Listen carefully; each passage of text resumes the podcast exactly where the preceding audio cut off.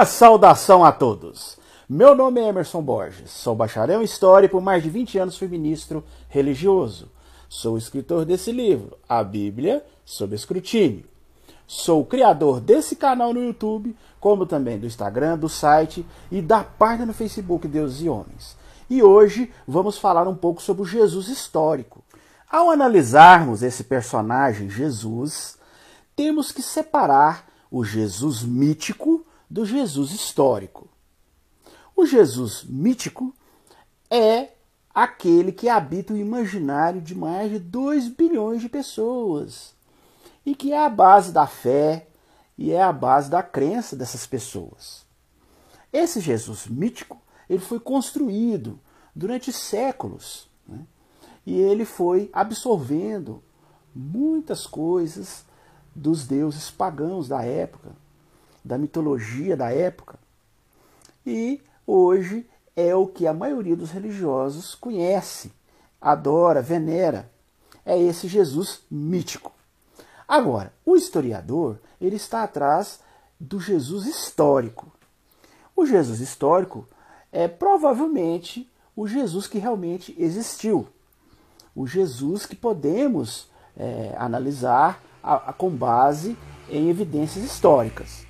Existem duas correntes entre os historiadores ao analisarmos esse assunto Jesus histórico.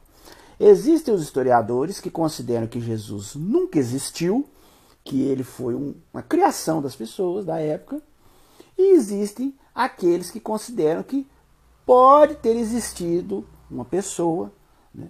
mas uma pessoa como eu, como você, uma pessoa normal que atraiu ali alguns discípulos na época que na época havia é, vários pretensos messias, né, vários pretensos profetas, e que esse, é, esse personagem, essa pessoa, foi mais um dos diversos messias que surgiram na época e que provavelmente foi morto pelos romanos, e os seus seguidores, depois da morte dele, começaram a criar o mito em volta dessa pessoa.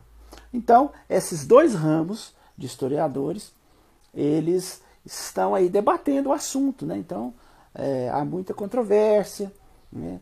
há muitos estudos que estão sendo feitos, mas o objetivo da história é isso, é analisar é, profundamente a questão, ver todas as vertentes e, como eu disse aqui, eu como historiador, eu sou desse grupo né? Eu acho que as evidências apoiam mais esse grupo que considera que houve uma pessoa, né? uma pessoa como eu, como você, não uma pessoa que nasceu de uma virgem, né? que fez milagres maravilhosos, curou doentes, ressuscitou mortos e que ele mesmo foi ressuscitado. Não, não, isso não, né? um, um ser divino, né? Mas eu sou desse ramo que considera que houve uma pessoa comum, né, que na época atraiu alguns seguidores, né, tinha um certo carisma e que, ao ser morto, ele foi sendo mitificado pelos seus discípulos. Diante desse cenário, para um esclarecimento maior sobre o Jesus histórico, eu vou responder aqui nesse vídeo oito perguntas fundamentais para entendermos melhor a questão do Jesus histórico. A primeira pergunta que vamos responder hoje é: os autores dos evangelhos conheceram Jesus? Bem, a maior parte dos historiadores concorda que nenhum evangelista foi testemunha ocular da vida de Jesus. Os evangelhos, na verdade, faziam parte de uma grande variedade de textos que circulavam ali nos primeiros séculos depois de Cristo e representavam o que algumas comunidades da época pensavam sobre Jesus. Alguns evangelhos foram deixados de lado séculos depois pela tradição católica e foram conhecidos como apócrifos. Esses textos, esses evangelhos, essas centenas de evangelhos que existiam nos primeiros séculos do cristianismo, eles têm é, autoria anônima é difícil é, provarmos né, com evidências quem realmente foi o autor desses evangelhos. Apesar de alguns virem com nomes né, de, de, de apóstolos e discípulos famosos de Jesus, é difícil é, confirmarmos a veracidade né, dessas informações, bem como da data exata da escrita e da origem geográfica quando foi escrito esse evangelho. O que nós sabemos, nós historiadores sabemos, é que eles foram criados a partir de relatos, memórias, tradições e textos mais antigos que circulavam entre as primeiras comunidades cristãs da época. E provavelmente foram escritos entre os anos de 70 e 120 é, de nossa era. Né? Segundo a tradição, Jesus foi morto por volta do ano 30 de nossa era. Então, esses supostos relatos evangélicos foram feitos 40 anos, né, quatro décadas depois da suposta morte de Jesus. Então, perceba aí que há uma lacuna, um abismo de 40 anos no mínimo entre os fatos propriamente ditos e as primeiras tentativas de se colocar por escrito né, uma biografia de Jesus.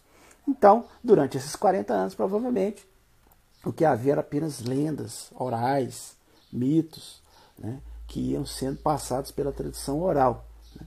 E, como você sabe, a cada ponto aumenta um conto. Então, essa tradição oral, né, ela traz consigo, através das décadas, né, ela vai sendo aumentada. Né? Existe uma glamorização do assunto. Né? As pessoas vão aumentando os fatos. Né? Vão aumentando o que realmente aconteceu.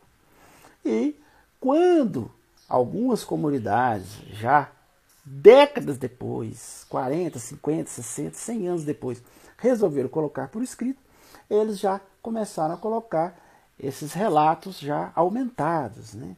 já recheados de lendas, de mitos. Então, diante disso, chegamos à óbvia conclusão de que os evangelhos que hoje existe, que a maioria dos religiosos leem e consideram como um relato fiel da vida de Jesus, nada mais são do que uma compilação de mitos e lendas que foram passados através de décadas, através é, da transmissão oral, e não podem ser considerados documentos históricos né, de peso. Primeiro, devido ao tempo né, da escrita e do acontecimento em si. Né? 40, 50 anos é um tempo muito grande. E, segundo, porque foi escrito não por historiadores imparciais, né? que não tinham nenhum apego à história, mas foi escrito por pessoas é, que eram defensores da fé.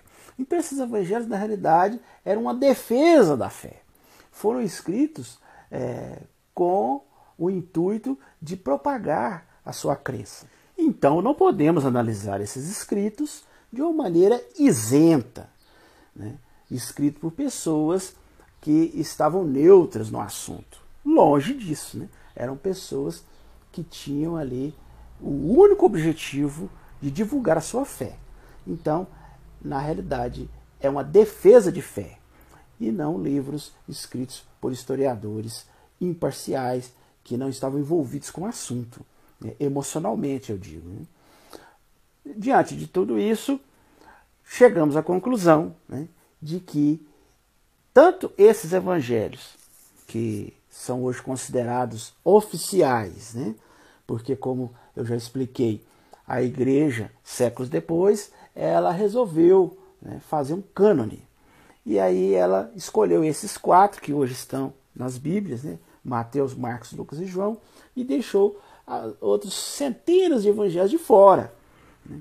E nessa decisão aí, né, esses evangelhos que foram deixados de fora é, começaram a ser desprezados e esses considerados oficiais é que foram apoiados pelo todo-poderoso Império Romano. Então, o, o, Império dava todas as condições, pagava os melhores escribas para fazer cópias desses evangelhos, então eles sobreviveram até os nossos dias. E esses outros evangelhos que foram rejeitados, considerados como não canônicos, eles foram perseguidos. Né? Aí o império começou a perseguir né? a fazer de tudo para que eles desaparecessem, para que não fossem feitas cópias. Então, por isso é muito difícil achar né, manuscritos antigos desses evangelhos, chamados evangelhos perdidos. Né? Mas, graças à arqueologia moderna, né, alguns desses evangelhos têm sido encontrados, algumas, alguns manuscritos antigos, algumas cópias, algumas das poucas cópias né, que foram feitas por pessoas que desafiavam o império. Então, é, os arqueólogos têm achado alguns, como, por exemplo, acharam o Evangelho de Judas, o Evangelho de Maria Madalena, né, o Evangelho de Tadeu né, e vários outros né, evangelhos aí que, é, graças à arqueologia moderna, foram achados, foram desenterrados né, e são provas contundentes né, da existência de centenas de outros evangelhos na época. Né. Então, a questão da escolha dos evangelhos foi simplesmente uma escolha política, né, aonde ali, na época, é, o Império Romano resolveu, né, por interesses, quais os que tinham uma mensagem que se harmonizava mais com o que eles queriam colocar como dogma da igreja ali. E eles ficaram e estão aí até hoje. E os demais foram desprezados, né, e a igreja fez de tudo para que eles desaparecessem. Mas como a gente diz, né? é, a história está aí, né? Apesar das pessoas tentarem ocultar, né? vários evangelhos foram achados. Estão aí para provar isso que nós estamos falando, né? Inclusive, esses evangelhos eles trazem um outro ponto de vista né, de outras comunidades da época. Né? E o historiador, inclusive eu, é, sou apaixonado por, por esse estudo, porque é isso aí que nos dá uma visão mais ampla da, da história. Né? Isso que nos mostra os diversos pontos de vista da época, como diversas comunidades encaravam esse personagem, Jesus. Então, para termos uma noção mais ampla e melhor da época, temos que analisar todos os evangelhos. Né? Infelizmente, não temos condições, porque a maioria se perdeu com o tempo. Mas temos que procurar analisar os que temos condições hoje, que, que, os, os, os oficiais que existem e que estão aí disponíveis para todos, e esses que esses poucos manuscritos de alguns outros que foram achados aí através do tempo. Né? Então esse estudo é, complementa muito, né? nos dá uma visão mais ampla, uma visão melhor né? da, daquele mundo né? e de como os fatos aconteceram ali naquela época. Porém, o historiador sério, né? ele não deve é, se apegar é, a, a esses evangelhos, tanto os oficiais que existem hoje, como os evangelhos que foram perdidos e que a arqueologia tem achado alguns aí, não deve considerar isso como algo definitivo, né, que conta toda a verdade da época, porque na realidade, como eu já disse, esses evangelhos são mais uma defesa de fé feita por pessoas que queriam é, propagar as suas crenças, é, diferente de um documento histórico isento feito por historiadores que não tinham envolvimento emocional com o assunto. Né? Então a gente tem que filtrar bem isso aí, né? saber analisar aí e extrair alguma, alguns pontos desses evangelhos que a gente é, considera como realmente histórico e ver que tem muita coisa aí que eles foram acrescentando, né? Foram é, colocando é, acréscimos, né? mitos, lendas, né? para dar uma glamorização à sua fé. Então tudo isso aí tem que ser analisado, tudo isso aí tem que ser avaliado pelo historiador, né? E a gente nota isso comparando os evangelhos, né? Há muitas contradições, incoerências, discrepâncias. Um fala uma coisa, outro fala outra. Eu já fiz até vários vídeos sobre isso. Depois você pode analisar na descrição desse vídeo aqui. Eu deixo os links dos outros vídeos que nós já fizemos no nosso canal. E muitos desses vídeos eu falo sobre isso. Sobre essas incoerências, essas contradições. Né? Então, é, é, um estudo que tem que ser feito de maneira pormenorizada. Né? O historiador ele tem que olhar com uma lupa muito grande, avaliar a, a, a intenção do escritor, né? avaliar a isenção dele, né? avaliar qual é o propósito dele ao escrever isso. Né? E como já disse no início, né, na pergunta, nós temos que entender que os escritores desses evangelhos já pegaram relatos lendários e mitológicos de décadas, às vezes 40, 50, 60, 100 anos depois dos fatos propriamente ditos. Então aí essa lacuna da margem, né, para que quando eles foram escrever, já estavam escrevendo relatos bem aumentados, né, bem mais fantasiosos, mitológicos, lendários. Né? E é, podemos afirmar com certeza que esses escritores desses evangelhos não foram testemunhas oculares dos acontecimentos ali registrados, devido a essa distância enorme, né, de mais de 50 anos. Né, o, o que os historiadores consideram como o, o evangelho foi escrito primeiro, ele já foi escrito 50 anos depois, que é o de Marcos. Né? E o de Lucas e Mateus já é, já é datado de 60, 70 anos depois da morte de Jesus. E o de João, então, né? é, 80, 90 anos depois da morte de Jesus. Então, isso é uma prova contundente de que esses escritores eles estavam relatando algo que, além de serem relatos que já haviam décadas né, sendo aumentados, eles também tiveram a sua participação em dar uma glamorização maior ainda ao escrever. Então, podemos afirmar que os escritores dos evangelhos não eram os apóstolos, os discípulos, porque todos já estavam mortos, né? e também esses escritores, é, eles estavam ali tentando fazer uma defesa da fé. Portanto, temos que saber filtrar bem essas histórias para separar o que realmente é histórico do que é mito, do que é lenda. Então, isso é um trabalho muito meticuloso que é feito pelos historiadores. A segunda pergunta que vamos responder hoje sobre Jesus histórico é: como era a família de Jesus? Bem, a família de Jesus é citada em diversos pontos dos evangelhos considerados os canônicos, e também em alguns evangelhos, evangelhos que são considerados apócrifos. Né? No Evangelho de Marcos, por exemplo, né, que segundo os historiadores foi um dos primeiros a ser escrito, os parentes de Jesus são mostrados de uma forma assim um pouco distanciada do movimento de Jesus. Né? Em certo momento, no Evangelho de Marcos, eles até chegam a afirmar que Jesus estava louco. Né?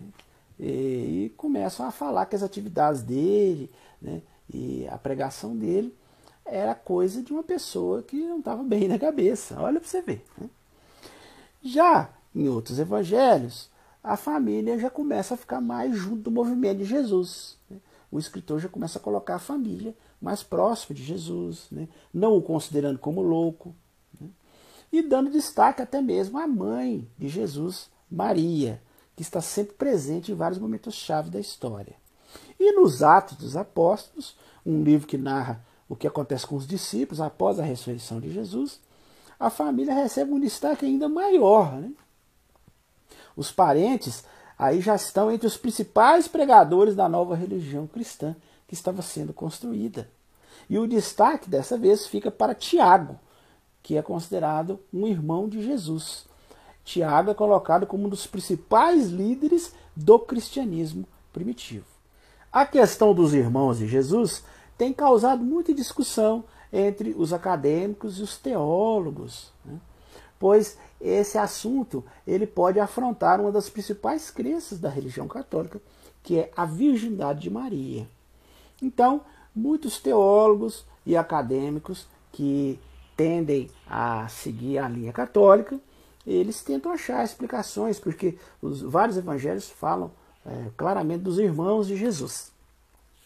E visto que eles defendem que Maria era virgem, né, concebeu Jesus e continuou virgem, então ela não poderia ter outros filhos. Aí eles tentam achar alguma explicação para harmonizar isso aí. Muitos dizem que, na verdade, eles seriam meio-irmãos de Jesus, filhos de um primeiro casamento de José. Outros já dizem que o termo grego utilizado no texto original para irmãos pode significar tanto irmãos como primos. E que houve uma confusão aí na tradução e que na realidade eles não eram irmãos mesmo de Jesus, mas sim primos. Bom, mas é, polêmicas à parte, a questão é que vários evangelhos colocam realmente eles como irmãos de Jesus. E os, os evangélicos, o ramo protestante, que não defende a virgindade de Maria, né, eles não veem problema nisso, porque é, isso não atrapalha a sua crença, seus dogmas. Né? Então eles afirmam que Jesus teve realmente irmãos, que Maria teve outros filhos e tal. Já os católicos, eles é, tem um pouco é, de constrangimento com respeito a isso e tento elaborar outras explicações sobre esse assunto. Uma outra pergunta importante sobre o Jesus histórico é: João Batista existiu? Bom, João Batista, podemos afirmar que ele foi realmente um personagem histórico. Segundo diversas fontes da época, ele era, ele era um importante pregador judeu que viveu na Galiléia no primeiro século. O tipo de movimento messiânico comandado por João era bastante comum na época. Esmagados pelo Império Romano, os camponeses judeus eles eram levados a esperar pela intervenção de um Salvador que fosse mudar os rumos da história. Inclusive, o historiador Flávio Joséfo cita dezenas de candidatos a Messias em seus textos. Segundo as fontes históricas, o movimento liderado por João Batista chegou a ser, por certo tempo, mais importante do que o de Jesus. Inclusive, o número de páginas que o historiador Flávio José dedica a Batista é muito maior do que as páginas que ele dedica a Jesus. Né? Ele fala muito mais de João Batista do que de Jesus. E as poucas vezes que ele fala de Jesus, algumas delas, inclusive, são consideradas acréscimos feitos pelos copistas cristãos nas obras de José. Entre as diversas citações de Flávio José a João Batista, o historiador narra né, como que João Batista realmente desafiava o Império Romano né, e as autoridades da época. Inclusive, ele narra como Herodes reconhece a força de João Batista e manda matá-lo. Né. Então, isso é narrado em pormenores por Flávio José. Pelo visto, parece que Jesus pode ter sido um discípulo de João Batista e que, com o tempo, né, ele aprendeu com João Batista a batizar, a exorcizar e a desafiar né, os conceitos que haviam na época ali.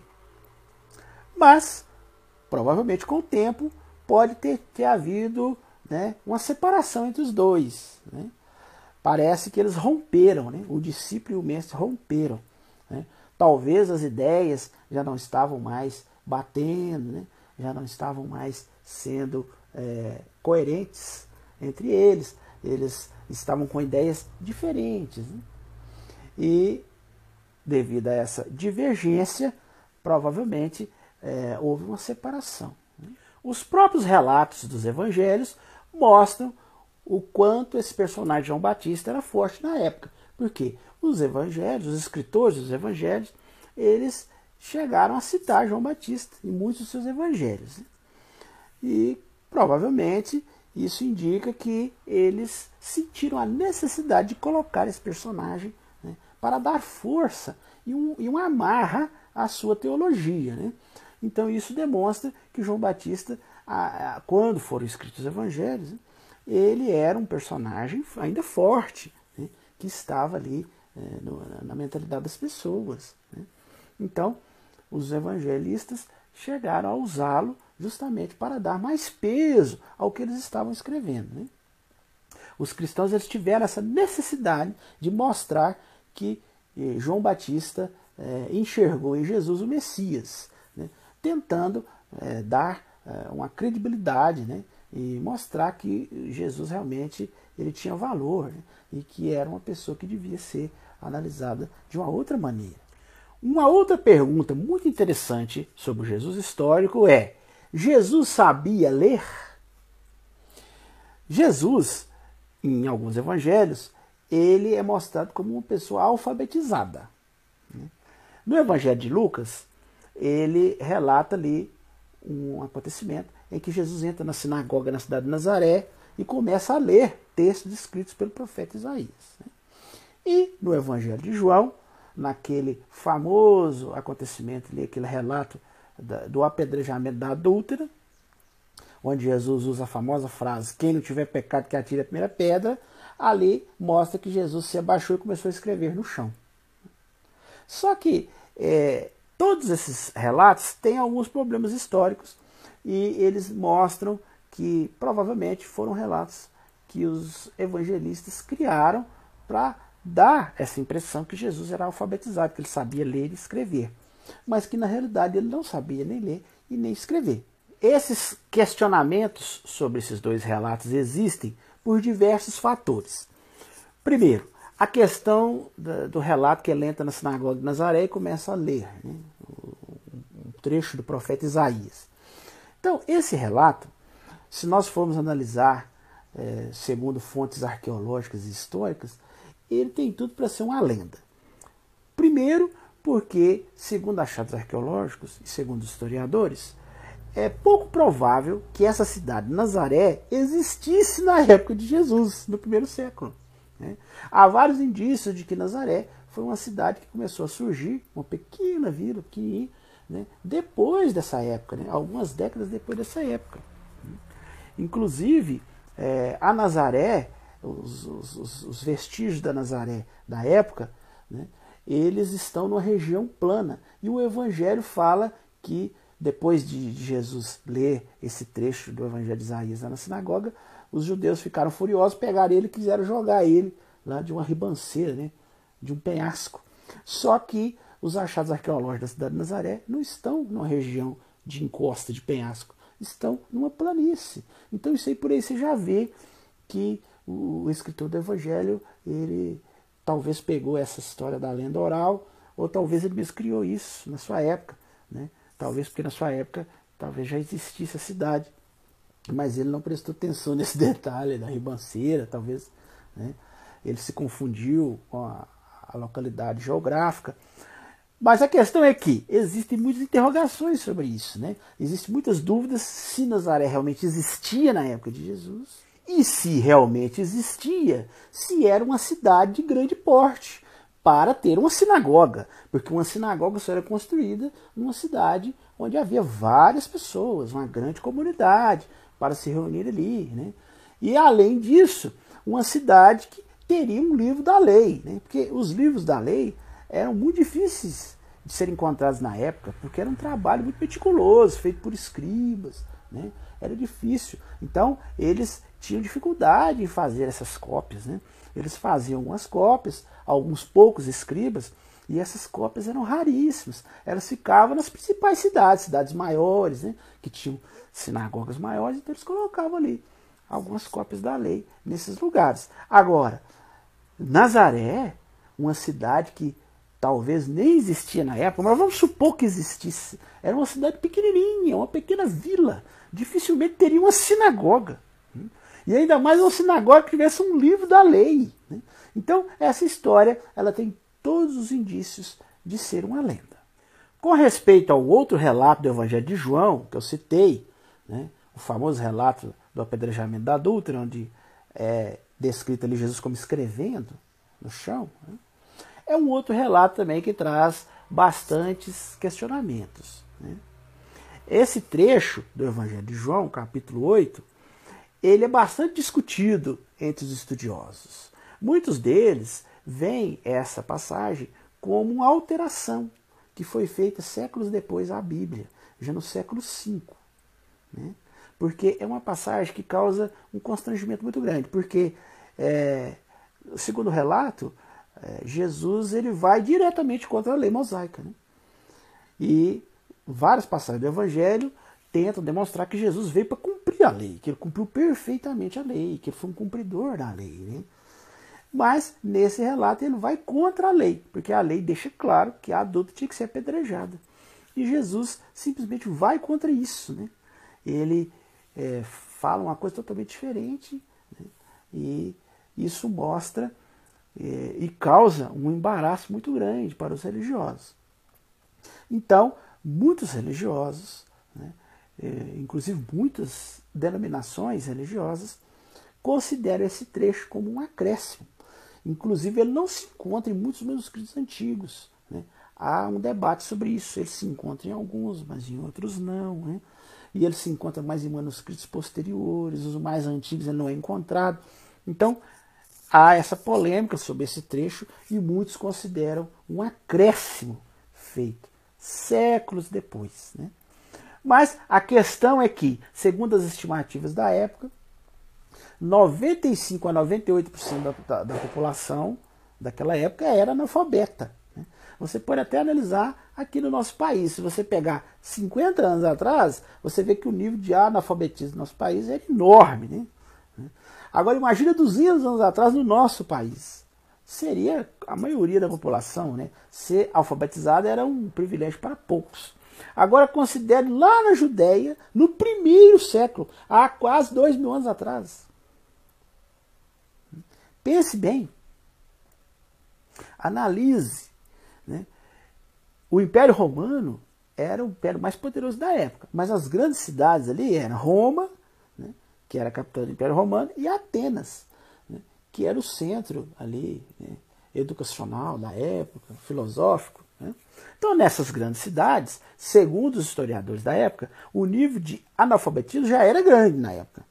Né? Em Roma e Atenas chegava a 90%, 95% da população. Agora imagine na Judéia, que era uma província menor, distante, considerada uma província de menos importância. Né? Com certeza, os níveis de analfabetismo nessa região eram muito maiores, né? Muito maiores que 95%. Muitos historiadores chegam a dizer 98%. Então, ser alfabetizado na época era um privilégio para poucos. Né? Saber ler era algo de pouquíssimas pessoas sabiam. E escrever é muito mais difícil ainda. Porque você sabe que há uma grande diferença entre saber ler corretamente e escrever. Quer dizer, escrever é mais difícil ainda. Então, saber ler e saber escrever era uma qualidade que pouquíssimas pessoas tinham na época. Né? Pouquíssimas pessoas conseguiam fazer isso. Isso era restrito, essa habilidade era restrita a alguns pouquíssimos escribas, alguns estudiosos, a elite da época ali, né? alguns reis, alguns príncipes, né? alguns nobres, mas a grande massa de pessoas era analfabeta. E seria natural que Jesus, que era um camponês pobre, né, que vivia numa região pobre, uma região afastada dos grandes centros, a possibilidade dele ser analfabeto é muito grande, né? É, realmente é, fica até difícil né, um historiador né, é, considerar Jesus, diante de todos esses fatos, como sendo uma pessoa alfabetizada, que sabia ler e, além disso, que sabia escrever. Né? Então, diante de todas essas evidências, fica é, claro né, que Jesus ele era como os outros ali de sua época que conviviam com ele. Era uma pessoa que era analfabeta, não sabia ler e nem mesmo escrever, como a maioria das, das pessoas ali que conviveram com ele, que foram criados com ele, que viveram com ele. Bom, nós analisamos aqui quatro perguntas muito interessantes sobre o Jesus histórico, né? E nós vamos parar por aqui, para o vídeo não ficar muito extenso. E na semana que vem nós vamos falar sobre as outras quatro perguntas muito importantes sobre o Jesus histórico. Vamos respondê-las e eu aguardo vocês no próximo vídeo, nesse mesmo horário, né? É, o vídeo é, eu procuro subir todo sábado às 11 horas da manhã. Então eu aguardo vocês para nós continuarmos aqui analisando essas perguntas fundamentais para entendermos o Jesus histórico. E se você chegou até aqui, eu gostaria de lembrá-lo, né? Não esqueça de dar o joinha aí no nosso vídeo, né? esse like aí para nós, né? Comente no, no, no, nosso vídeo aí, diga o que você achou, compartilhe com seus contatos, né? Se inscreva em nosso canal, né? Clique aqui, ó, clique nesse quadradinho aqui, se inscreva em nosso canal e além de se inscrever, acione o sininho de notificações, porque só se inscrever não adianta. Às vezes a gente lança um vídeo e você não é informado. Agora, se você acionar o sininho de notificações, se inscrever e acionar, todos os vídeos que a gente subir, você é notificado. Então, acione o sininho de notificações. Né? E se você desejar adquirir o meu livro, como sempre, eu deixo na descrição dos vídeos os links. Então você pode olhar aqui na descrição desse vídeo os links onde você pode adquirir meu livro. Tem na Livraria Cultura, tem na Saraiva, tem no meu próprio site. Né? Os, os, principais sites de venda de livro você vai encontrar o meu livro. Digite aí no Google a Bíblia sob escrutínio, você vai ver vários sites de venda, né, os principais do país. E no meu próprio site, como disse, www.deusehomens.com.br. Clica lá, né, é, acesse o meu site, você vai ver muitas coisas interessantes, muitas matérias, né? vídeos, cartoons, tem muita coisa legal lá. Conheça o nosso site né? e também você pode adquirir o meu livro diretamente do meu site. E se você quiser ver os outros vídeos, né? você acesse o nosso canal. Né? E eu deixo aqui também na descrição os links dos outros vídeos. Estão todos aí descritos. Olha na descrição aí, ó, clica aí embaixo para abrir as descrições. Você vai ver todos os links dos outros vídeos que nós já fizemos.